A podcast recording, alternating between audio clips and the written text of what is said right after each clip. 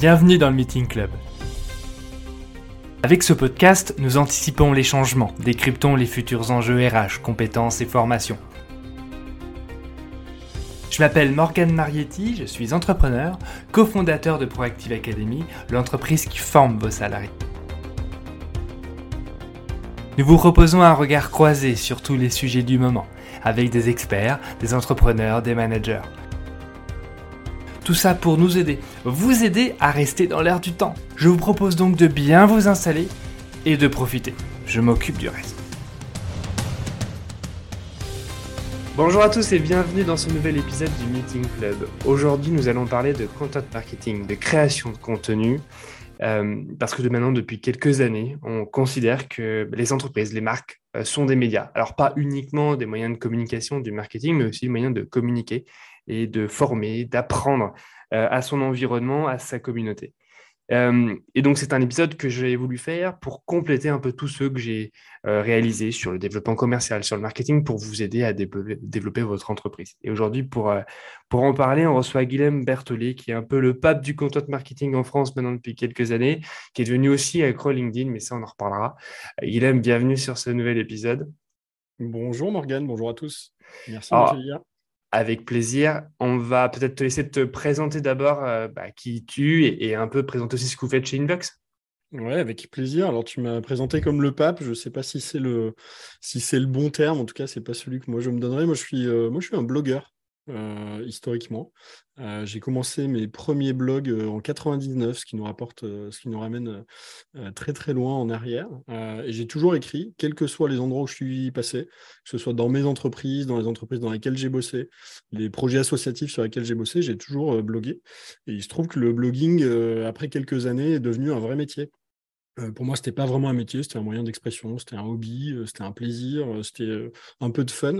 et puis, bah, après pas mal de, temps à faire ça dans différents projets, c'est devenu effectivement mon métier au quotidien. ça, ça a été à partir de 2013. Donc, ça fait maintenant dix ans que j'ai monté Invox, qui est historiquement une agence éditoriale, une entreprise de création de contenu, une agence de contenu, une agence de content marketing. Il y a plein de mots pour dire à peu près le même métier. notre métier, c'est tout simplement de raconter l'expertise de nos clients. Donc, on travaille avec euh, tout type de, boîtes plutôt B2B, hein, des éditeurs, des industriels, des, agences de conseil, des, euh, boîtes de services B2B, de logistique, de, transport, euh, de tout type de tout type d'entreprise. Elles ont tout un point commun, c'est que ces entreprises, euh, de plus en plus aujourd'hui, quand elles ont envie de convaincre quelqu'un de les rejoindre comme client, donc quand elles ont envie de, trouver de nouveaux prospects, de, de, nouveaux contacts, euh, bah, à un moment, il faut qu'elles donnent un petit peu de leur expertise. Elles ont toutes leur propre expertise. Souvent, euh, c'est dans les têtes ou c'est dans les ordinateurs dans l'entreprise. Et notre métier, c'est d'exposer ça c'est de montrer ça euh, sous différents formats. On aura euh, bah, une heure pour en parler aujourd'hui. Euh, mais vraiment, le, fond de, ce qu'on fait chez Invox, c'est ça. Alors après, c'est rajouter deux autres métiers. Un métier de faire connaître les contenus. Donc c'est bien d'avoir les, meilleurs contenus, de montrer son expertise, mais si personne ne l'entend, c'est un peu comme prêcher au milieu du désert, hein, pour reprendre l'image du pape. donc je pense qu'il y, y, a un premier sujet au-delà du contenu, c'est comment est-ce que je vais le faire connaître? Social media, LinkedIn, euh, des emails qui peuvent partir, euh, un peu de pub éventuellement, du SEO, du référencement naturel. Il y a, plein de mécaniques pour exposer son, savoir-faire et son expertise. Et puis on a un autre sujet qui est arrivé aussi, qui est plutôt celui de la data et de l'automatisation. Euh, donc tout ce qu'on appelle marketing automation, on entend parler beaucoup de HubSpot, de, logiciels comme ça. L'idée c'est quoi? C'est à partir du moment où j'ai capté une audience, c'est que j'arrive à, noter qui sont ces gens, d'avoir une base de contacts, et pas seulement de leur parler une fois, euh, mais plutôt d'essayer de m'inscrire dans une logique un peu long terme, d'essayer de leur reparler, de leur envoyer une newsletter, de m'assurer aussi que peut-être s'ils ne sont pas prêts aujourd'hui à acheter ce que j'ai envie de leur vendre, ils puissent l'être demain. Euh, donc, c'est en fait un peu tout ça chez, chez Invox, et juste pour euh, que vous ayez les, éléments en tête, on est basé à Lyon, on est une quarantaine de personnes, et donc ça fait dix ans qu'on fait ce métier-là.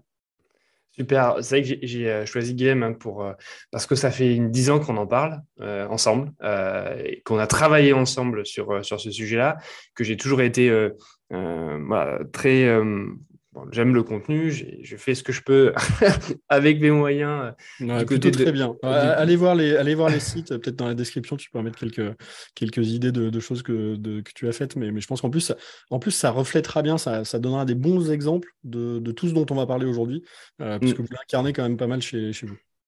Donc on a, en plus, on a trois sites hein, de contenu. Euh, donc on a deux marques et c'est vrai que on a, on a même quelqu'un en interne qui écrit euh, pour une des deux marques, enfin pour deux marques sur trois. Bon bref, euh, je vais alimenter ça en plus. Hein, je vais m'en servir pour, en discuter parce que je pense que c'est important et, pour vous qui nous écoutez, qui, qui, qui travaillez autour de ces sujets-là ou qui essaient de comprendre un peu comment on peut se développer, je crois énormément à ce à ce, à ces, contenus, à sa diffusion et surtout ben, pour, pour donner envie aux, gens de, travailler avec vous, au moins de vous suivre. Et ça, c'est un point, un point important.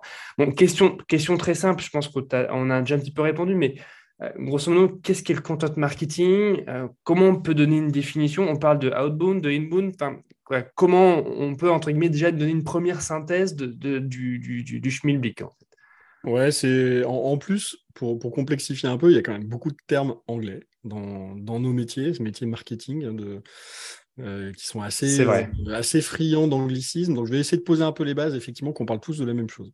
Euh, quand on parle de content marketing, on parle de marketing de contenu, on parle de contenu. Pourquoi le contenu et pourquoi le contenu marketing, justement? L'idée, c'est vraiment de, de, partir du principe que toute entreprise a du savoir, a de l'expertise. Il y a des choses finalement qui vont intéresser euh, ses interlocuteurs. Euh, de manière très simple, si vous prenez n'importe quelle entreprise, elle a des commerciaux. Les commerciaux, quand ils sont en face d'un prospect, que le prospect soit venu chercher de lui-même ou euh, ait été démarché, à un moment, s'il est intéressé par le sujet, il va avoir des questions. Toutes ces questions, en fait, on peut y répondre oralement. Euh, c'est encore plus intéressant aujourd'hui dans un contexte où euh, bah, les plupart des acheteurs dans, un processus de prise de décision vont euh, chercher de l'information en, ligne, vont regarder des sites web, vont demander à leur réseau par quel prestataire ils pourraient passer. Bah, c'est intéressant en fait de transférer ce qu'on disait à l'oral, donc l'expertise, le savoir-faire d'un commercial qui répondait à des questions une par une tout au long de son année, de le transposer sur des formats accessibles en ligne.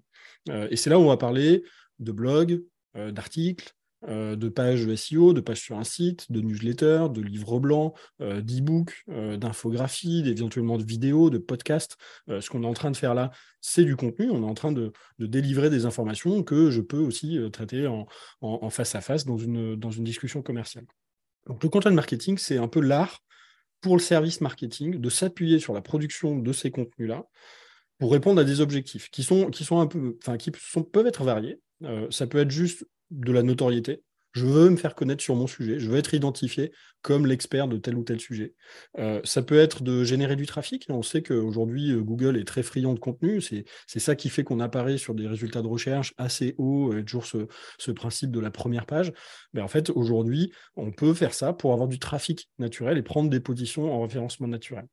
Ça, on peut utiliser aussi le contenu pour, euh, pour éduquer ou pour évangéliser sur un sujet qui est nouveau. Euh, on, a plein d'entreprises bah, qui vendent des choses qui sont un peu innovantes. Euh, bah, le principal euh, problème quand on vend quelque chose d'innovant, c'est les gens qui ne comprennent pas qu'ils ont le besoin, qu'ils ont le problème, comment est-ce qu'on va pouvoir résoudre ça, ou qui ont déjà des habitudes. Donc il va falloir, entre guillemets, les éduquer sur nos sujets. Et le contenu peut répondre à ça parce qu'on se crée un espace où je peux expliquer des choses sur, sur les différents formats que, que je vais pouvoir utiliser. et puis parfois, on va aussi se rapprocher, le marketing est quand même de plus en plus lié à l'aspect commercial aujourd'hui, à la vente.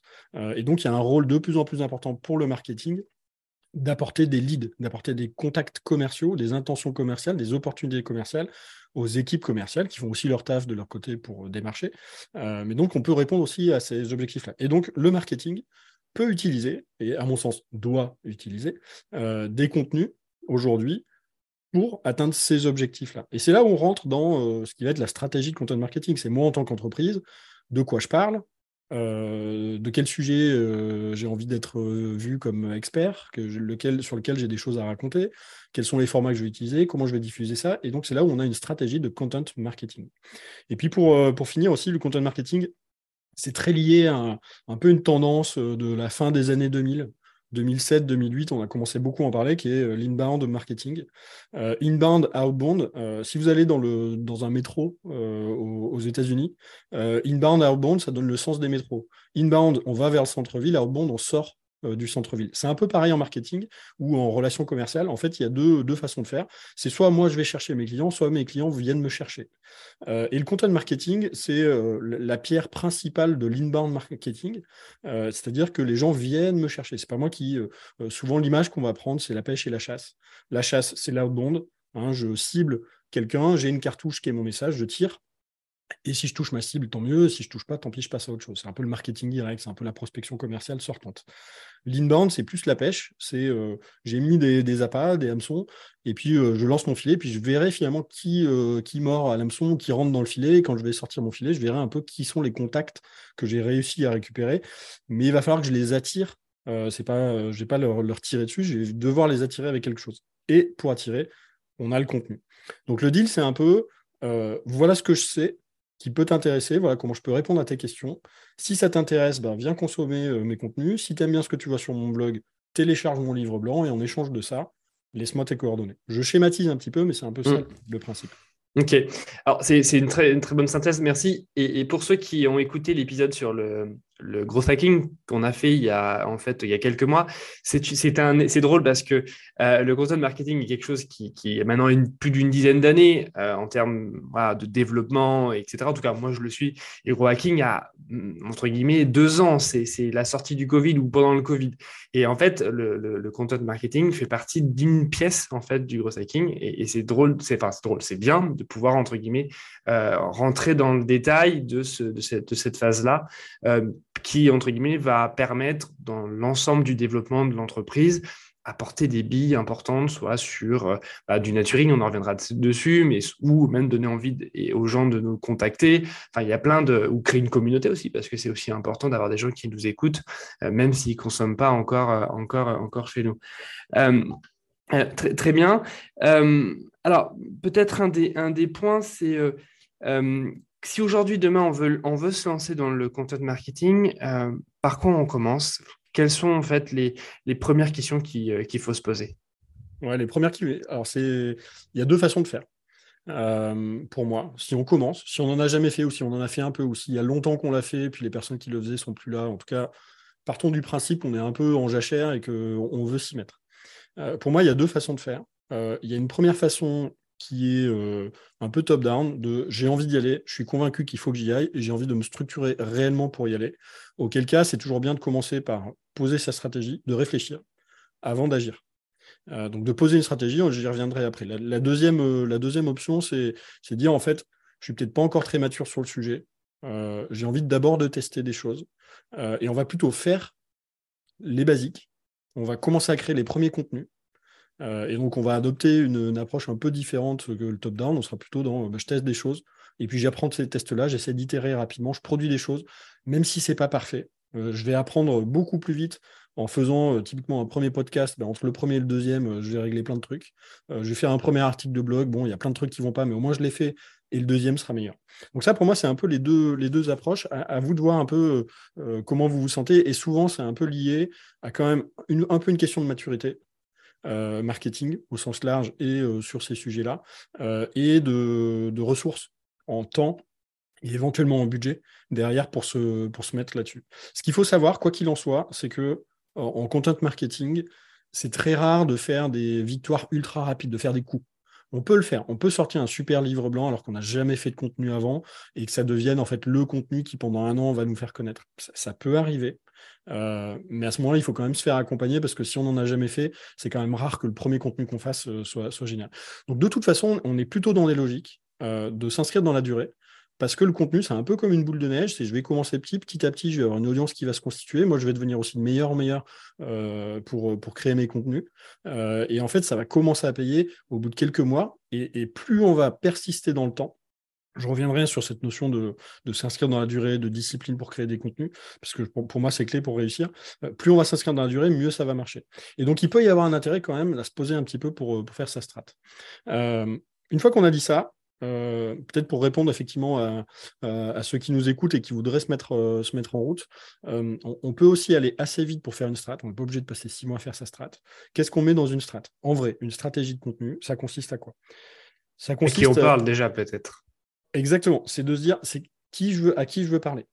Euh, bien souvent, on a plusieurs types de personnes à qui on peut s'adresser. On appelle ça des personas. Hein. Vous pouvez regarder euh, Persona Invox. On a pas mal de, choses et de contenu là-dessus. Justement, vous verrez, un peu les types de contenu qu'on peut faire euh, quand, on se l'applique à soi-même. mais il faut savoir à qui je veux parler.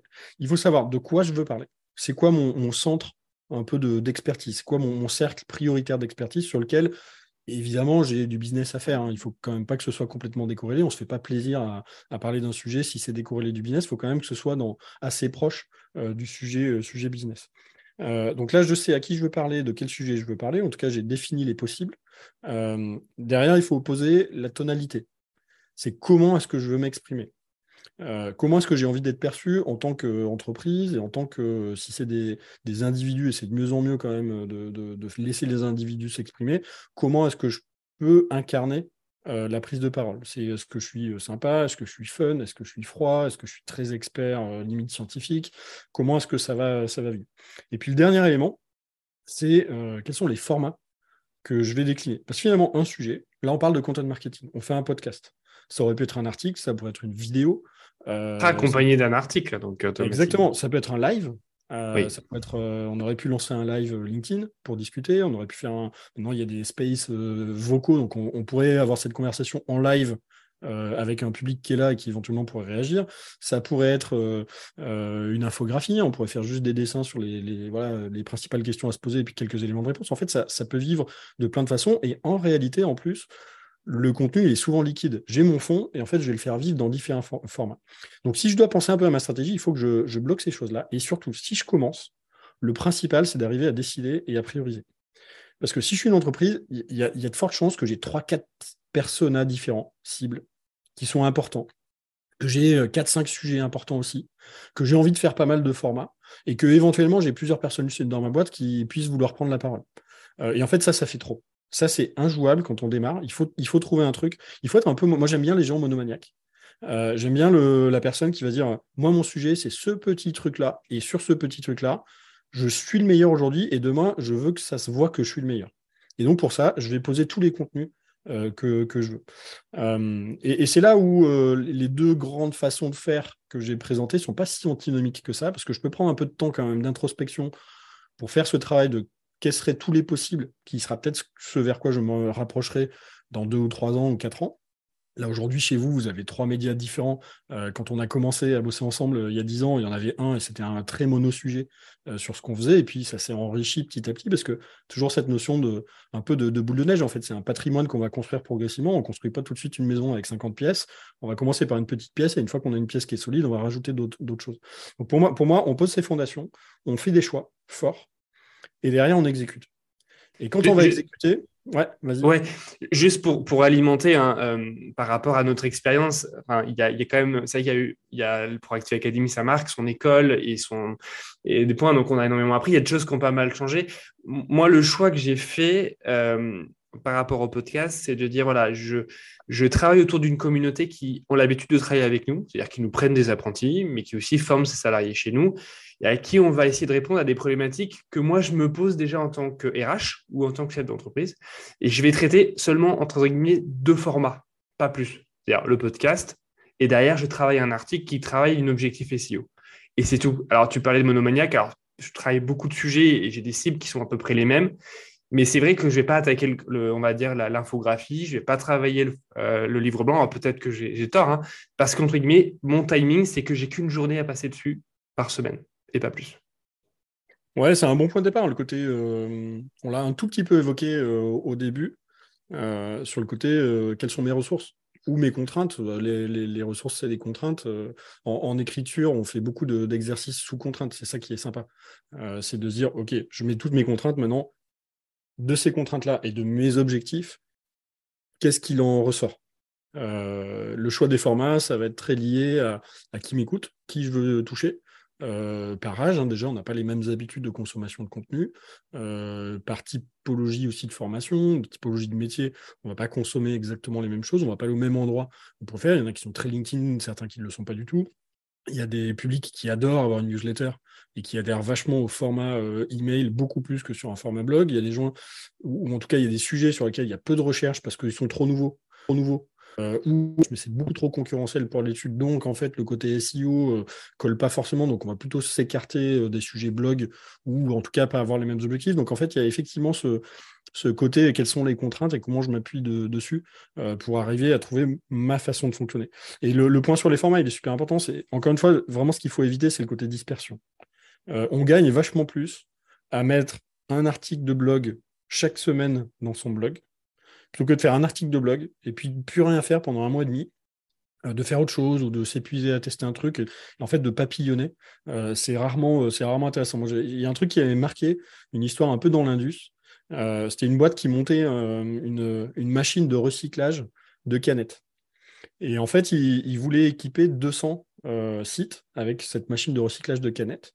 et en fait, ils ont fait 200 machines euh, mais ils n'ont pas réussi à tout régler, donc ils avaient 200 machines euh, faites à 80%. Euh, donc en vrai, aucune machine qui fonctionnait. Là où ça aurait été beaucoup plus utile de dire, je fais 10 machines, je fais moins de choses, mais par contre, je les fais à 100%, voire à 110 ou à 120%, pour que tout le monde derrière s'arrache les machines et que j'apprenne de ces premiers trucs-là, pour dire, bah, en fait, les 10 premières, OK, elles sont comme ça. Par contre, les 10 suivantes, elles sont vachement mieux. Et donc, il y a un peu cette logique aussi, vraiment, de, je, le répète, pour moi, c'est il y, a, il y, a, une clé, enfin, il y a deux clés. C'est un, être monomaniaque de son sujet parce que c'est de la répétition. C'est, je, vais tirer mon projet, euh, mon sujet un peu dans tout, vraiment sur les, principaux points. Euh, je vais être un peu fractal. C'est, je traite mon sujet, puis après je ramifie et chaque fois que je creuse, en fait, je trouve euh, un nouveau sujet à traiter. Et ça, c'est ça qui va me donner la posture d'expert, parce que je suis allé tellement loin dans le sujet qu'il n'y a personne qui le maîtrise mieux que moi. Donc je suis identifié là-dessus. et j'ai la discipline et la routine pour m'inscrire dans la durée. Pour pas me dire, je le fais trois mois, et puis si ça marche pas, ben, j'arrête, parce qu'en fait, au bout de trois mois, ça marchera pas, au bout de deux mois, ça marchera pas. Il faut continuer à, s'inscrire pour ce côté un peu euh, croissance de l'audience euh, progressive. Ouais. Et en parlant de ça, est-ce que, euh, avant de te couper, tu allais l'aborder, c'est comment on organise son exécution, c'est-à-dire quels sont un peu les bons tips pour se dire, bah, voilà, est-ce que je me mets un timing, est-ce que je me fais un planning, est-ce que je travaille des enfin voilà, comment, comment on peut, on peut organiser ça? Ouais. Euh, bah moi, j'aime bien déjà ton, approche à toi de dire j'ai un jour par semaine. Déjà, tu l'as quantifié. On sait finalement quel est le, budget, euh, entre guillemets, qu'on a. Euh, donc ça, ça donne déjà un peu des, idées. voilà, en une journée, entre la préparation, l'écriture de l'article et la, la réalisation, si tu fais plus de un podcast par semaine, c'est énorme. Euh, donc ça laisse pas beaucoup plus de temps. Donc ça cale un peu. Alors après, tu peux trouver des, façons de t'améliorer, de préparer le truc, de faire des formats plus courts pour essayer de tirer les choses. Mais, mais en gros, on a déjà un peu une horizon euh, là-dessus. Moi, je sais que quand j'écris, je vais faire euh, entre 600 et 1000 mots à l'heure. Donc si j'ai envie d'écrire un doc qui fait 10 000 mots, bah, je sais qu'il faut que je cale deux jours hors relecture, design and co. Donc minimum, ça sera ça. Donc ça, déjà, c'est une, une, bonne façon de, de voir les choses. Après, la routine, si on veut être efficace, euh, déjà, il faut ce que moi j'appelle une backlog de, sujets. Euh, l'idée, c'est quoi? C'est de se dire, voilà tous les trucs que je peux faire comme contenu, de les avoir. Dès que j'ai une idée, j'enrichis cette backlog. Une backlog, c'est une boîte à idées. globalement, c'est un endroit dans lequel je mets toutes mes idées de, contenu. Vous pouvez prendre un Google Doc, un, sur votre ordi, une note, euh, une note sur votre téléphone portable, un calepin euh, papier, ça marche très bien aussi, euh, un mind map quelque part, votre boîte mail, vous répondez à vos propres mails, vous enregistrez ce que vous avez fait. Honnêtement, on s'en fout de la forme, ça peut être très brut comme, comme format, mais en tout cas, vous notez tout dedans. une fois de temps en temps, vous allez prioriser ça, parce que là-dedans, il y a des trucs, c'est des idées pourries, hein, globalement. Et puis là-dedans, il y en a qui reviennent de manière euh, fréquente. Et en général, ça, c'est les bonnes idées. Donc en fait, il faut se préparer un peu un plan. Et pas juste d'ailleurs, euh, qu'est-ce que j'écris la semaine prochaine. Idéalement, il faut se dire, qu'est-ce que j'écris sur les deux ou trois prochains mois? Moi, j'écris. Moi, mon, format, c'est plutôt l'écrit. Moi, j'aime bien écrire. Je suis une machine quand j'écris. Par contre, je suis une très mauvaise machine. Euh, si au moment où j'ai du temps, je me dis, bon, alors, sur quoi je peux écrire aujourd'hui? Pom, pom, pom. Ah bah, je vais aller chercher un peu d'idées, puis euh, en général, je termine sur LinkedIn, je scrolle euh, un peu de manière débile le truc, et puis euh, il s'est passé une heure et j'ai rien écrit, et c'est ultra frustrant. Donc c'est toujours bien d'avoir un peu ce stock d'idées et un stock organisé en partie. Pas besoin de tout organiser, mais en partie organisé pour dire, OK, next, c'est ça. Et limite, j'ai déjà des éléments de brief, j'ai déjà des bullet points pour me dire, OK, ce sujet-là, voilà les 4-5 trucs sur lesquels j'ai envie d'écrire. Ça aide aussi à se dire tel sujet, je pense qu'il faudrait que j'écrive dessus, mais je ne suis pas inspiré. Donc plutôt que de me forcer à trouver l'inspiration un peu euh, euh, page blanche, euh, syndrome de la page blanche, en fait, je vais le laisser là, je sais qu'il est là. mon cerveau, il va travailler en tâche de fond. Un jour, je vais voir un truc, ça me donne une idée. Je me dis, ah, tiens, je vais aller compléter le truc. Et petit à petit, j'aurai un peu des briefs, un peu des, des, débuts de plan, qui fait que quand il faudra écrire, ça sera ultra efficace de poser les mots dessus. sur du podcast, ça peut être, tiens, je me fais une liste d'invités Euh, pour pas me dire chaque fois, tiens, je viens de finir un podcast, euh, c'est qui mon prochain invité? C'est toujours d'avoir de l'avance en fait sur ça. Oui, oui, je suis bien placé pour ça. Donc là, ça marche un peu euh, pour toutes les, formes de, mm. les formes de contenu. Si je suis sur une newsletter, bah, c'est bien d'avoir un peu en avance 4-5 stocks de newsletter de, de quoi je vais parler dans ma prochaine newsletter, et puis on, travaille comme ça. Ça, pour moi, c'est le premier, premier sujet. Le deuxième sujet, c'est le côté, on en parlait, c'est le côté discipline. il faut trouver un peu quel est le bon moment dans la semaine pour vous pour créer. Euh, Moi, c'est le mercredi. J'ai bloqué mercredi, c'est interdiction rendez-vous sauf urgence. Voilà, comme ça. Ouais, mais c'est euh, après chacun doit trouver un peu son format. Moi, je sais que j'écris bien le matin. Euh, donc moi, souvent, j'ai des plages entre 5h30 et 8h. je sais que là, je peux écrire. Je sais que le vendredi après-midi, j'écris pas mal. je sais que le week-end, il ne faut pas que je me réfrène le samedi matin si j'ai envie d'écrire. Bah, je sais que j'ai 2-3 heures, je, je, protège le truc et j'écris. Euh, mais en tout cas, c'est de se protéger des, blocs de temps. Euh, une pleine journée, pour certains, ça ne marche pas. Moi, je sais qu'une pleine journée, c'est compliqué. Euh, sauf à être vraiment sur une écriture spécifique. Et là, je bloque une semaine, typiquement un site web ou un gros e-book sur lequel j'ai vraiment envie de mettre quelque chose d'intéressant. Bah, je sais que je me bloque 3-4 jours consécutifs. Alors, pour, pour, pour compléter, c'est que je, je bloque la journée parce que, en fait, c'est ce que tu disais tout à l'heure, c'est j'ai une journée, enfin, j'ai la matinée où je vais euh, réaliser l'épisode qui a été enregistré, je vais écrire les, synthèses, je vais le publier, je vais, je vais envoyer la newsletter parce que j'ai des gens qui, qui, qui, qui, qui ont, sont inscrits à la newsletter.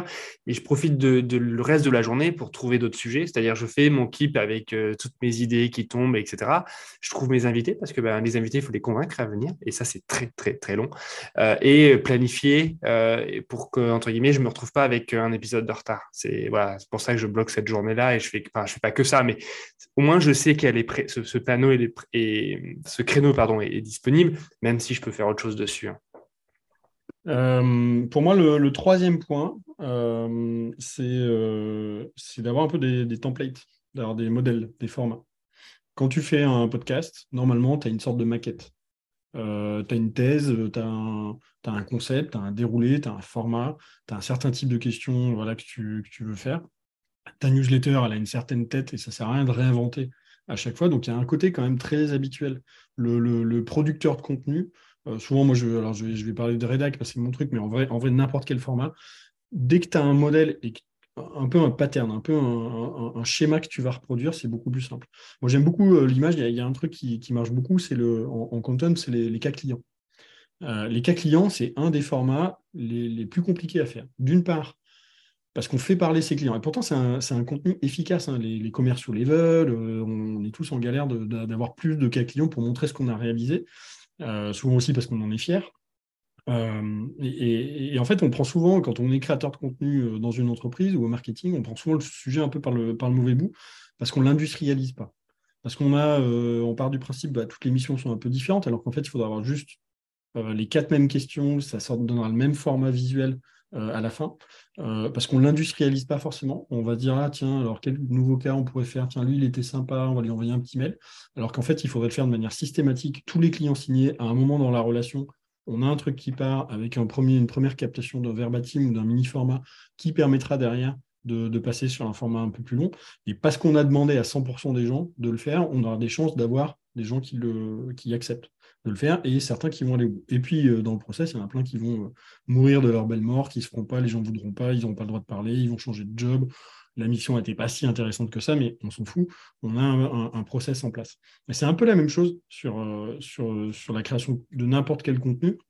C'est de se dire, OK, je tiens un blog, c'est quoi mes deux, trois grands formats dans le blog que j'ai même pas à réfléchir en fait à la structure. Je réfléchis juste à mon fond, j'écris et ensuite, je, passe à autre chose. Et puis peut-être le, tout dernier point quand même, sur la recette un peu, ce que, nous on appelle un peu la content factory, euh, sur la capacité un peu à produire du contenu qualitatif mais quand même en volume, hein, parce que si, je fais un podcast tous les six mois, en fait, il n'y a aucune chance que ça fonctionne. Si je fais un article de blog tous les six mois, il n'y a aucune chance que ça fonctionne. Si j'envoie une newsletter euh, tous les euh, quatre mois, ça ne marchera pas mieux. Donc, il y a quand même une logique à un moment de, de, masse de contenu produit.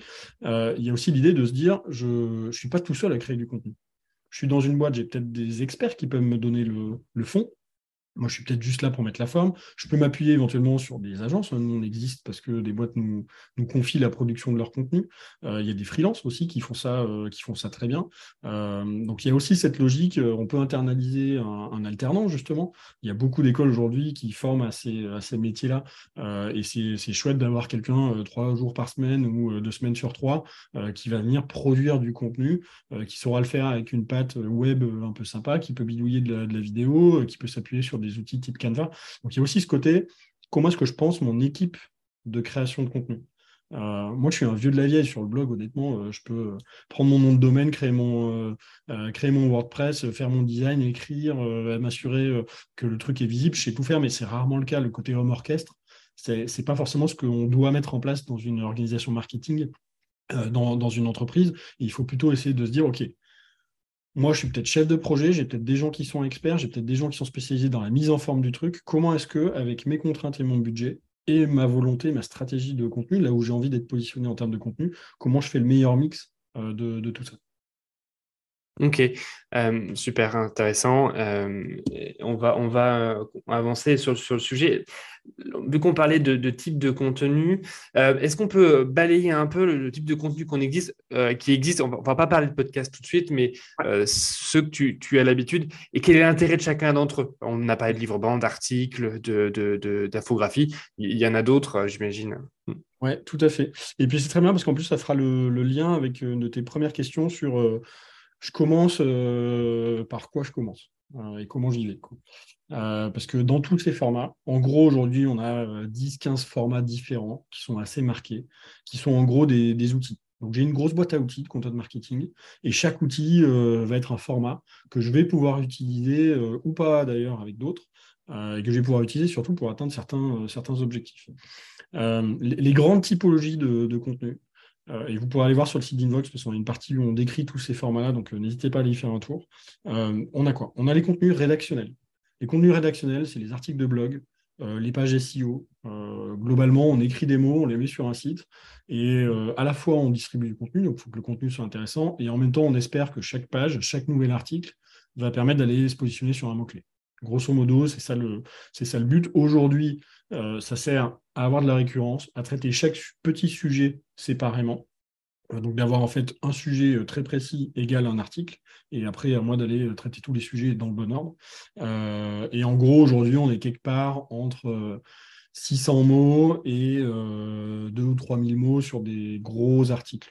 la taille moyenne à viser, c'est quelque part autour de 800 mots aujourd'hui pour que ça ait un intérêt en référencement naturel et que Google le, voit et qu'on ait quand même quelque chose à raconter sur le sujet en question. Ça, c'est le format rédactionnel.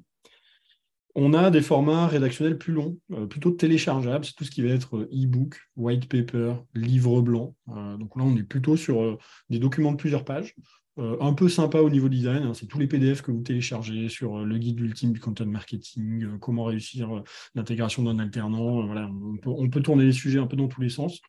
Là, on va être sur 7, 8 pages minimum euh, on est plutôt sur, des formats, courts aujourd'hui, donc on est souvent quand même entre 6 et 10 pages. On peut vouloir euh, euh, kill le, game tout de suite et faire un gros gros truc, on a tout.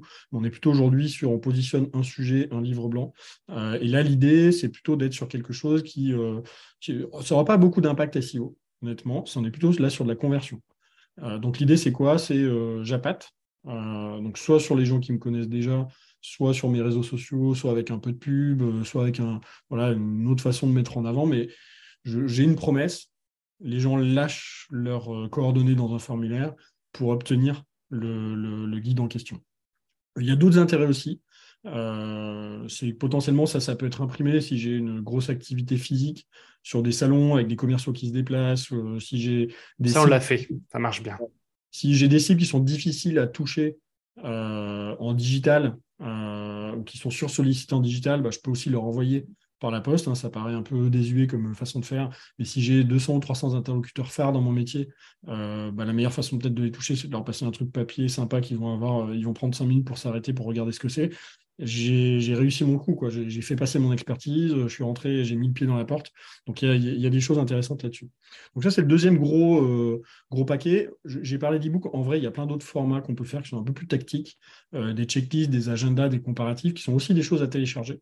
Euh, qui font partie de cette famille-là, qui sont peut-être moins rédigés, qui sont pas des gros paragraphes de texte, qui sont un peu plus un, peu diversifiés sur, cette partie-là.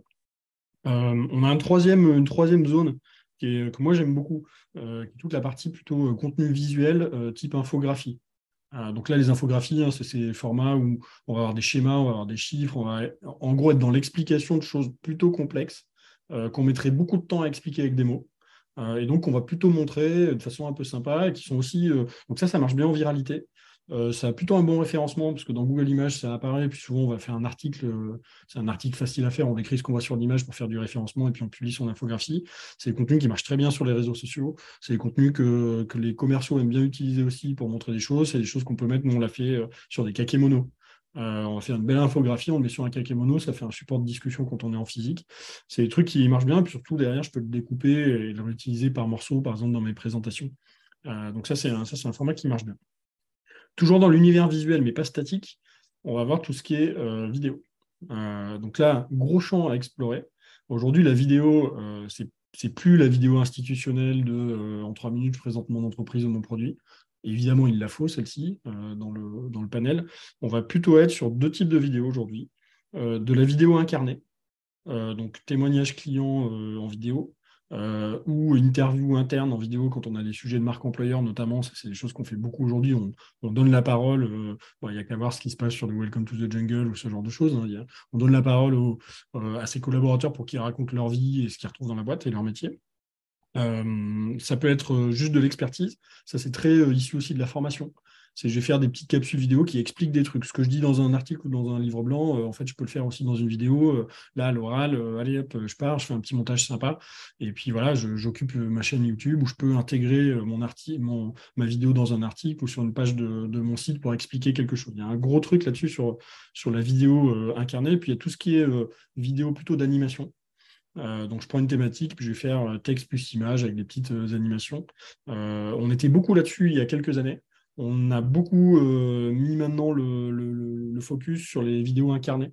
Donc il y a une vraie logique là de se dire comment est-ce que j'arrive soit à faire une grosse journée de tournage en, conditions réelles ou dans un studio pour capter euh, au kilomètre de la vidéo et après je retravaille cette vidéo, je la découpe, euh, soit pour faire de la vidéo live à distance que j'enregistre pour faire des formats, voilà, des sortes de webinars. Je mets un peu les webinars là-dedans. donc il y, a une bonne évolution plutôt sur la vidéo incarnée. Euh, et puis sur la vidéo incarnée, effectivement, il y a toute la notion de live aujourd'hui ou d'émission, euh, un peu comme un podcast, mais en vidéo, d'avoir une charte euh, vidéo assez marquée pour dire, OK, mon format, c'est ça. Et ça, c'est beaucoup emprunt, notamment quand on veut parler des, dire des jeunes, sans, vouloir faire vieux, mais en tout cas plutôt sur des moins de 30 ans, moins de 35 ans. C'est aujourd'hui des formats qui sont très marqués par tout ce qui est streaming. donc tout ce qui se passe sur Twitch, euh, qui est aussi très marqué par euh, un peu TikTok, mais, finalement pas tant que ça encore sur de l'approche plutôt B2B. On est plutôt là vraiment sur des sujets Twitch où en fait je, vais faire un truc assez, euh, assez long, des formats assez longs, des formats assez participatifs. les gens peuvent commenter, ils peuvent y participer à la discussion. Donc il y a pas mal de trucs assez sympas à explorer et qui peuvent être aussi des, des pistes à creuser pour des entreprises qui commenceraient, qui voudraient un peu se différencier par rapport à ce que d'autres font déjà sur leur marché. Euh, parce qu'il y a le contenu qu'on crée soi, puis il y a aussi tout le contenu qui existe ailleurs qui, impacte un peu, cette partie-là. Donc il y a toute la partie vidéo. Euh, il y a tout ce qui est cas client. Euh, le cas client, c'est un format à, part entière qui, se décline sous différentes formes. Ça peut être de la vidéo, ça peut être des choses à télécharger, ça peut être des choses sur un blog ou une page de, site. En tout cas, il y a un peu quand même ce format qui est un peu particulier, ce narratif qui est un peu particulier. On n'écrit pas tout à fait de la même manière sur ces, sur ces choses-là. Qu'est-ce que j'oublie comme, euh, comme format de contenu On a toutes les newsletters. Donc la newsletter, on est plutôt dans des mécaniques de rétention. Là, l'idée, c'est plutôt de se dire, les gens me connaissent déjà, ils s'abonnent pour recevoir régulièrement de l'info. Donc là, on est en plein cœur de euh, comment je dois être euh, discipliné pour, pour shooter ma newsletter à la date où je devais l'envoyer. Donc là, ça demande un peu d'organisation. Aujourd'hui, c'est un, un, format qui avait un peu disparu jusqu'il y a deux ans. C'était un peu galvaudé comme truc. Euh, c'était un, peu, un peu chiant, ouais. Euh, ce qu'on en faisait, on faisait beaucoup de trucs qui renvoyaient vers un blog. Donc, on mettait les 3-4 derniers articles. En fait, les gens s'étaient un peu lassés de ce format-là. Euh, et puis, il y, a une nouvelle techno qui est sortie qui s'appelle Substack, qui est issue un peu de tout ce qu'on appelle la, Creators Economy, donc l'économie des créateurs, notamment des créateurs de contenu. et Substack, c'est ça a un peu rafraîchi le format. donc, aujourd'hui, une newsletter version, euh, version euh, nouvelle 2023 et plus. Il y a vraiment ce côté, je l'incarne, donc c'est plutôt une personne qui l'envoie plutôt qu'une entreprise. Il y a un discours assez oral à l'intérieur. Il y a un côté archive, c'est non seulement je, reçois la newsletter, mais en fait, je peux découvrir la newsletter sans m'y abonner. Donc, je peux accéder à ce que, à ce c'est. Ça fait une sorte de mini-blog avec toutes les anciennes newsletters. je peux bloquer pour faire une partie payante. Il y a de plus en plus de newsletters payantes, même faites euh, dans le cadre d'entreprise parce qu'il y a vraiment de la valeur qui est apportée. Euh, et la communauté est aussi amenée à réagir. Donc on peut insérer des, euh, des, des, sondages, on peut insérer des appels à la communauté sur tel ou tel sujet, puis citer sa communauté ensuite. Donc il y a un vrai truc assez sympa qui, qui se fait. Qui est, qui est, plutôt cool sur la newsletter, sur lequel il y a des formats qui sont. Qui sont tu as, deux, trois exemples de types de newsletters comme ça? Alors moi, je reçois hein, et je, paye même pour une d'entre elles et qui même m'alimente hein, sur mes contenus de, contenus de, de, de podcast. Euh, ouais, alors il y en a. Alors c'est, euh, moi je regarde beaucoup du côté US. Hein. je fais beaucoup ma veille. Euh, dans ah. nos métiers quand même, ils ont, ils ont encore un peu d'avance, donc c'est pas mal de regarder de là-bas. Donc il y a pas mal de, créateurs. Je te passerai quelques, quelques liens que tu pourras mettre dans, le, dans l'article qui accompagnent ton, ton, sujet. en France, il y a, il y a Marie Dolé qui fait des choses super bien sur tout ce qui est social media. Euh, qui, est, euh, qui, est, assez, euh, voilà, qui est assez passionnante sur, sur ce qu'elle raconte. moi, j'aime beaucoup, alors sur des sujets plus design, mais sur la typographie, sur les fonds, sur le, voilà, l'usage de la lettre dans le design. Mm. Il y a Francis qui est choqué, qui fait des super trucs. sa newsletter s'appelle Typochondriac. Typochondriac un petit jeu de mots qui est vraiment excellente, qui est à la fois assez arty et en même temps assez euh, comment j'utilise ça dans, dans un logo ou comment la, la typographie peut m'aider à avoir une image de marque plus affirmée. Euh, souvent, c'est des gens qui sont vraiment sur des petites niches. Il y a euh, ouais, un exemple, il y a Snowball aussi pour l'investissement privé. alors, vous avez une version gratuite et une version payante si ça vous intéresse. Et je cherchais, le, pendant que, que, tu, que tu es alimenté, euh, celle que je lis très régulièrement, euh, il y a Spoon aussi, qui marche pas mal. Euh, pareil, c'est aussi sur des sujets un peu plus personnels, investissement personnel, etc. Et je n'arrive pas à retrouver le nom, ça m'a échappé. Bon, c'est pas grave. continuons, continuons sur, ce qu'on disait. voilà, les newsletters ont quand même bien évolué. Aujourd'hui, on clique plus sur des liens, on lit tout dans sa boîte mail, et ce qui fait que des fois, il nous faut un moment, un moment timé pour pouvoir la lire moi j'ai des newsletters que je sauvegarde. Je sais qu'il va me falloir un quart d'heure euh, pour scroller, mais euh, c'est vraiment génial. Il y a des trucs. Euh, on est vraiment là sur du sujet de niche. Donc là, la capacité à faire sa veille, c'est la capacité à trouver les, bonnes newsletters et à les, voilà, les stocker précieusement. Mais c'est moi, moi j'adore ce format. si je devais lancer un nouveau truc aujourd'hui, je pense que je lancerais une newsletter perso sur un truc très, très spécifique et qui, de plus en plus, les contenus n'essayent pas de vendre quelque chose. Donc, il n'y a pas une newsletter que je lis où les gens essaient de pousser leur, euh, pousser leur, euh, leur, Camelot. Euh, c'est méchant Camelot, mais en tout cas de pousser leur, leur offre. ça reste très partage d'infos, réaction sur de la news, défrichage de certains sujets, évangélisation, pédagogie. et je trouve que c'est super intéressant. Et on est vraiment là au cœur de ce qu'on veut faire sur le content, qui est de créer une relation qui est basée sur le partage d'expertise. Et si jamais on, tombe juste là-dessus, le jour où il y a une opportunité business, bah, naturellement l'interlocuteur va dire et je vais aller chez celui qui connaît, quoi, chez celui qui sait. Moi, aujourd'hui, typiquement, j'ai beaucoup de nos prospects qui arrivent en disant Ah, Guillaume, euh, euh, ça fait huit ans que je suis Invox, j'adore vos contenus. Euh, là, ça y est, je suis dans un job où on a besoin de faire des contenus. Est-ce qu'on peut se parler quoi? Et ces gens-là, je ne leur ai jamais proposé quoi que ce soit qui, qui vienne de chez nous. Et puis, peut-être le dernier format dont on n'a pas parlé, c'est le, le format audio. alors, je dis format audio volontairement, pour pas dire podcast, parce que pour moi, podcast est un des formats audio. Euh, qu'on peut, qu'on peut travailler. Ce n'est pas le seul. Euh, il y a de l'audio euh, offline, de l'audio, enfin offline, pas, pas synchrone, quoi, donc type podcast.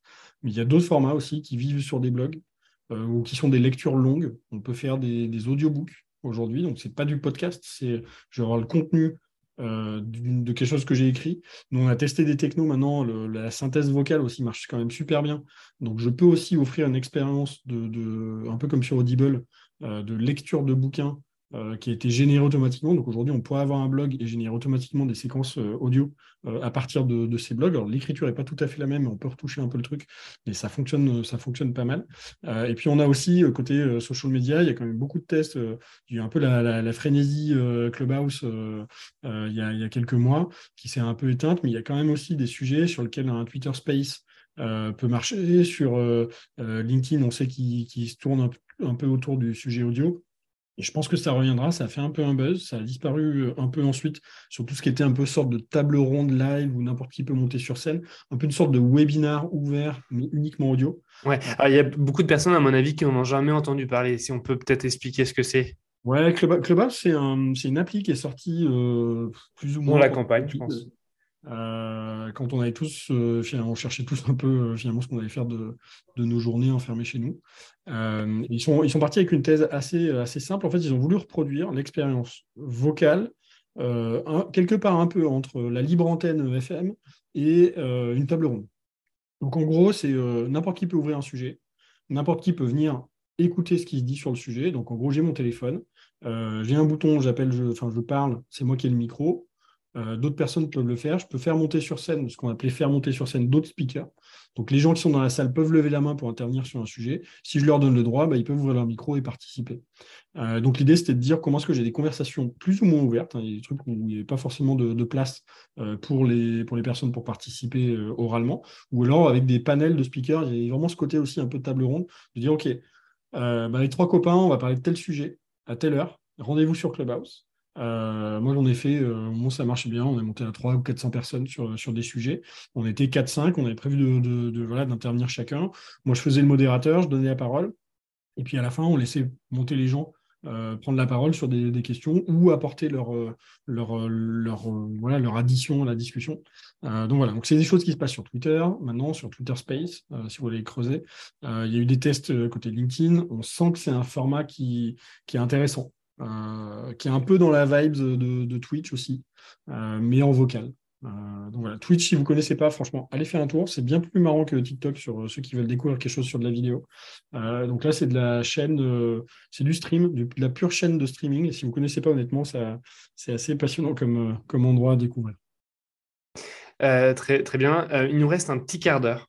et j'ai que j'ai plein de sujets. Et je, voudrais en fait euh, revenir sur euh, un des points importants du contenu, c'est toute la partie automatisation et la partie nurturing, c'est-à-dire euh, bah, on a des gens chez nous qui sont en contact parce qu'on les a eus soit en relation commerciale mais ça n'a pas fonctionné, ou parce qu'ils ont téléchargé quelque chose et on va, entre guillemets, essayer de, ben, de, les, de passer d'un prospect froid à un prospect chaud. Et on va, entre guillemets, les naturer, c'est-à-dire on va leur donner des notes petit à petit sur des. Euh, et, ça, ça peut être automatisé. On peut expliquer un petit peu le, process et voir un peu comment on peut compléter cette stratégie de contenu par, par, cette partie-là. Oui, tout à fait. Euh, pour remettre un peu les, les, Encore une fois, revenir vraiment à la à comment ça fonctionne cette mécanique-là dans le fond. Euh, on, a vu que mon expertise est probablement ce qui m'aide le mieux à vendre. Donc, il faut que je la montre. Donc, je crée des contenus pour ça. Euh, et là, j'ai des gens qui ça va intéresser, qui vont se tourner vers moi, qui me hey, c'est génial ce que tu fais, j'en ai besoin, euh, parlons-nous. Donc, je me suis mis dans de bonnes conditions commerciales grâce à mon contenu. Le fait est que toutes les prises de décision ne se font pas en un claquement de doigts. Il y a des prises de décision qui prennent 18 ou 24 mois dans des boîtes. Donc, qu'est-ce que je fais sur ces 18 ou 24 mois de prise de décision, parce que le moment où je vais identifier une personne, elle s'inscrit à ma newsletter, elle télécharge quelque chose, c'est peut-être pas le moment qui correspond à la prise de décision. Souvent, il peut y avoir un delta assez important.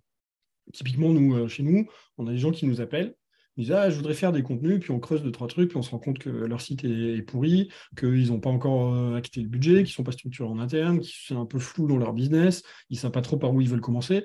Résultat, il ne se passe rien on peut parler, on peut échanger, on peut envoyer des propales, on peut discuter, ça c'est la vie, euh, la vie commerciale. Mais grosso modo, il ne se passe rien pendant euh, quelques mois, voire pendant très, très longtemps. Typiquement, là, euh, avant les. voilà, il y, a, quelques semaines, j'ai quelqu'un qui m'a répondu à un mail que je lui avais envoyé en octobre 2018. Oui. Et, cette personne-là, c'était un échange commercial. Je lui ai envoyé une propale, on a fait la lecture de la propale, je lui ai envoyé une V2 de la propale, et puis après, ghosté. Donc la personne a disparu. Et, alors c'est marrant parce qu'on traque tout chez nous et on, voyait bien qu'elle continuait à consommer notre newsletter, nos contenus, des choses comme ça. Donc, euh, pas disparaît, elle n'est elle est ni décédée, ni partie de son job sans, laisser d'adresse. Euh, mais il n'y a pas eu de suite commerciale.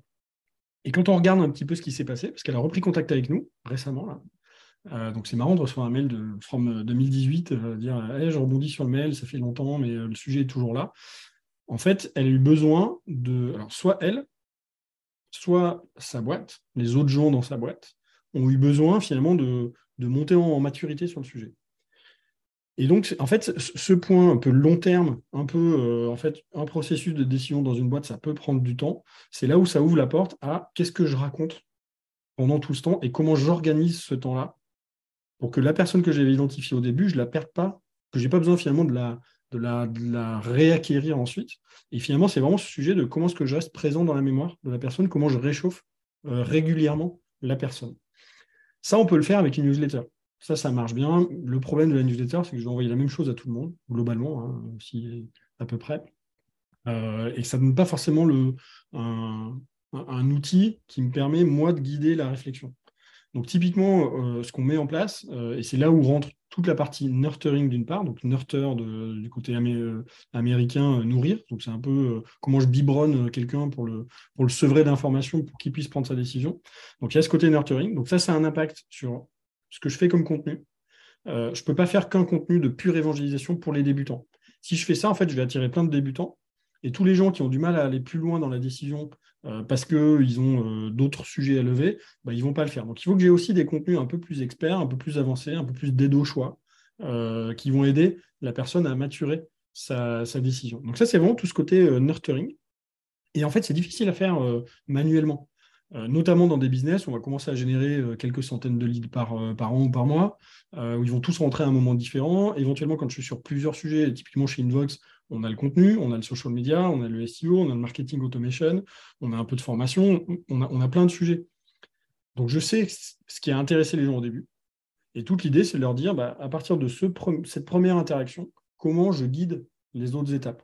Comment je fais en sorte que si tu as téléchargé le livre blanc pour débutants sur comment faire ta stratégie de contenu, euh, deux semaines après ou un mois après, tu as quelque chose qui te montre toute l'étendue euh, des possibilités en termes de production de contenu, de format. Euh, peut-être encore un mois après, qui t'envoie un cas client qui dit bah, Tiens, j'ai bossé avec Invox, c'était génial. Un papier ensuite qui arrive sur les nouvelles tendances en termes de format de contenu. pourquoi l'audio, pourquoi les cas clients, pourquoi ce chose-là. Et en fait, l'outil va me permettre d'écrire ces scénarios-là en disant bah, si quelqu'un arrive sur ce sujet-là, l'étape d'après, c'est de faire ça. Puis l'étape d'après, c'est de faire ça. Et si jamais au bout de six mois, il ne s'est rien passé, j'enverrai ce truc-là sur cette partie-là.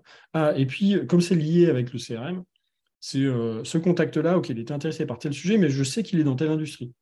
Et eh ben peut-être que j'ai quelque chose qui va le faire partir dans les problématiques de cette industrie, qui va l'ouvrir à d'autres problématiques. Il est rentré parce qu'il voulait faire une newsletter, mais je sais que dans cette industrie-là, ils ont des gros enjeux de présence sur LinkedIn. Et eh ben je vais pouvoir faire bifurquer euh, mon scénario. Euh, donc, en gros, le, ce que j'ai écrit qui devait se passer pour cette personne vers autre chose. Et si jamais la personne commence à interagir, ben là, à ce moment-là, je peux le détourner, le sortir de ce flux marketing pour le passer sur un flux commercial de euh, plus classique, de on discute, on fait un rendez-vous, on fait une proposition. Donc, euh, donc toute l'idée, c'est vraiment ça, c'est de se dire, comme c'est long, et comme en plus, potentiellement, il y a plusieurs personnes qui peuvent prendre la décision dans l'entreprise en question, et eh ben, juste une touche, ça ne suffit pas en fait. On, dit souvent qu'il faut 5, euh, 7 touches avant que la personne soit prête à se décider. on dit souvent que 80% du cycle de prise de décision se fait sans parler à un commercial, donc avant de parler à un commercial, donc il y a de la consommation de contenu. Et c'est là où on va mettre en place euh, toute cette partie euh, automatisée, donc de marketing automation.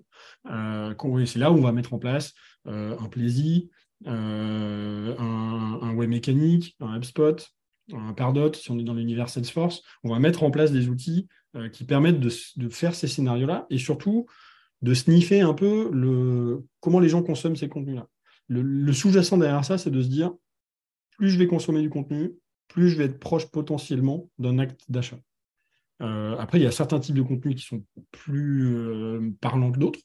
Euh, consommation de comparatifs, de combien ça coûte, de choses sur des budgets, sur des choses comme ça, sur des cahiers des charges. c'est souvent plus indicateur de je me mets en route que des définitions, des choses très, euh, très tôt dans le, dans le processus de décision. Et donc, en fait, ça, c'est de l'intelligence, c'est de la data qu'on va pouvoir utiliser aussi pour prioriser des choses, pouvoir se dire, à un moment, je vais segmenter un peu ma base. Et c'est là où tu avais introduit une notion qui est le côté scoring euh, ou profiling, c'est les deux sujets qu'on regarde. C'est de dire, OK, j'ai une base de 1500 euh, leads, 1500 contacts dans ma base. Je ne peux pas demander à mes commerciaux d'appeler les 1500 tous les trois mois pour voir où ils en sont. Donc, je vais utiliser les indications que j'ai euh, pour essayer de faire une sorte de classement, une sorte de score. Pour dire, OK, sur ces 1500-là, bah, ceux qui ont regardé mes contenus sur les 12 mois écoulés, ils valent un peu plus que les gens qui ne l'ont pas regardé.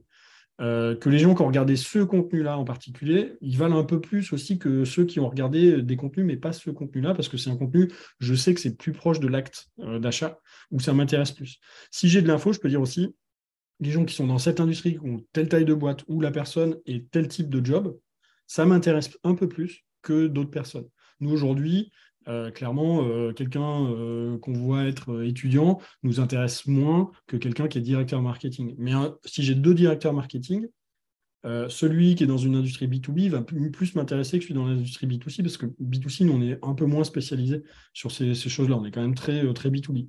Sur deux directeurs dans le B2B, directeur marketing, bah, celui qui est dans une taille de boîte qui me correspond mieux, donc pas trop TPE, mais pas non plus grand, grand groupe, va plus m'intéresser que quelqu'un qui n'est pas dans cette catégorie-là. Et ainsi de suite. Et je vais regarder aussi tout le comportement. Quelqu'un qui ouvre toutes mes newsletters, je vais me dire, il est sans doute plus proche d'un acte d'achat que quelqu'un qui s'est inscrit une fois et qui n'a plus rien regardé depuis 15 mois. Et donc, en fait, on va jouer là-dessus, on va mettre des notes. Euh, ce qui fait qu'on va pouvoir prioriser les choses. OK, maintenant, sur mes 1500 contacts, je suis passé de 1500 contacts à peut-être une liste de 100. Top une deuxième liste de 150 ou de 200 de maybe euh, intéressant à creuser, il faut qu'on fasse peut-être du, qualitatif euh, personnalisé, un gros paquet de 800 euh, de ça n'a pas l'air mauvais, mais en même temps, j'ai l'impression que ça ne marche pas trop le lien. Donc, eux, on va peut-être les traiter de manière plus massive sur des accroches, d'autres sujets pour voir si ça marche et si on arrive à les faire passer d'un bloc, à l'autre. Donc, c'est un gros travail. Hein, de, de, de, de, scénarios possibles, etc. Donc là, il faut se poser, il faut discuter, il faut, faut, faut tester aussi. Il y a des outils à mm. tester et euh, tu en as cité, en as cité pas mal euh, juste avant. Euh, on va arriver à la fin de ce podcast. J'ai trois minutes. Moi, j'aimerais en fait surtout se dire, voilà, un peu, c'est on, en a un peu abordé au début, mais pour toi, euh, les conseils, surtout le minimum pour se lancer, c'est-à-dire est-ce qu'il faut un budget minimum, est-ce qu'il faut un minimum un peu de temps, euh, voilà, et se donner un peu l'organisation pour, voilà, vous nous écoutez là maintenant, demain vous voulez écrire du contenu, vous organisez les trois, les, conseils, les premiers conseils euh, qu'on donne là sur, sur les trois dernières minutes. Moi, je commencerai prendre deux demi-journées pour écrire un peu l'horizon possible et après de dire ma zone à moi, ça va être ça. Mon, spot, mon petit précaré à moi, en termes de cible, de format, euh, de sujet et un peu de tonalité, c'est ça que je veux traiter. Et voilà en gros, sur les six prochains mois, les, questions auxquelles j'ai envie de répondre chez mes, chez mes clients ou mes prospects. Il y a un super bouquin là-dessus, ça s'appelle euh, They Ask You Answer. Euh, désolé, je n'ai pas le titre en français, je sais même pas si je pense qu'il a été traduit, c'est un peu un best-seller, euh, qui, explique super bien ça, de vraiment commencer à répondre juste aux questions que les gens se posent. C'est toujours le bon, euh, le bon démarrage. Moi, je ferai un combo, je créerai un blog. C'est pour moi, c'est le, bon, la bonne clé d'entrée, sauf si vous êtes super à l'aise avec la vidéo, super à l'aise avec l'audio. là où il y a le moins de barrières d'entrée, en vrai, c'est l'écriture. soit vous savez écrire, soit vous avez quelqu'un qui sait écrire chez vous, go, vous y allez. Et puis, euh, ayez honte euh, euh, de publier, c'est pas grave, ça s'améliorera rapidement. Publiez ce que vous avez, faites-le. et de ça, peut découler deux stratégies derrière qui sont vachement intéressantes. Dès que vous avez plusieurs articles qui tournent autour du même sujet, vous faites un e-book. Vous n'avez pas le côté je dois gravir l'Everest tout de suite. J'ai un gros, gros contenu e-book à faire et je vais passer six mois, je vais m'en dégoûter et puis je ne sais même pas trop par quel bout le prendre. Au final, ça sera moche. Faites des articles et puis faites une compile de ces articles-là et c'est vachement plus simple. Vous allez voir, vous allez sortir un, livre blanc sans même vous, vous en, rendre compte. Donc, ça, c'est le premier truc. Et, comme vous avez un article, vous allez essayer de faire régulièrement, euh, faites une newsletter à ça. C'est que publier sur votre blog, mais en gros, les gens qui vont vous trouver par hasard au début, il faut leur reparler. Donc, utilisez votre contenu tous les 15 jours, envoyer un petit mail sympa en disant j'ai réfléchi à tel sujet, voilà ce qui se passe. N'hésitez pas à, faire reply pour me donner votre avis. Si vous avez un sujet que vous voulez que je traite, répondez-moi. Vous allez voir, vous allez créer, vous créez une première communauté là-dessus. Donc moi, je fais un peu ce combo-là. Euh, là-dessus. Et évidemment, euh, alors si ça s'y prête sur votre audience, soyez présent sur un réseau social. Euh, et chaque fois que vous publiez quelque chose, faites un format adapté social media sur ce truc-là pour dire j'ai réfléchi à ça, voilà ce qui se passe, retrouvez le lien en premier commentaire, mais réutilisez le côté recyclage. Voilà, vous ne faites pas trop mal à vouloir faire trop de choses différentes, mais quand vous avez fait un article qui est bien sur un sujet, faites-le vivre dans d'autres formats. Super. On n'a pas abordé LinkedIn parce que je me suis dit qu'on n'allait pas avoir le temps. Il va falloir ah, faire un épisode exprès pour ça. Exactement. Un autre sujet de podcast. Totalement. Écoute, euh, Guilhem, merci beaucoup euh, pour, euh, pour ton temps. Merci d'avoir participé à cet épisode. J'espère que ça vous a donné envie de, tester ou de vous améliorer ou de reprendre si vous avez euh, abandonné. Euh, donc n'hésitez pas à interagir avec nous hein, sur les différents réseaux sociaux, ça sera publié sur LinkedIn et autres, euh, à nous donner vos avis, vous poser vos questions et aller voir l'ensemble des contenus. Guilhem, à bientôt.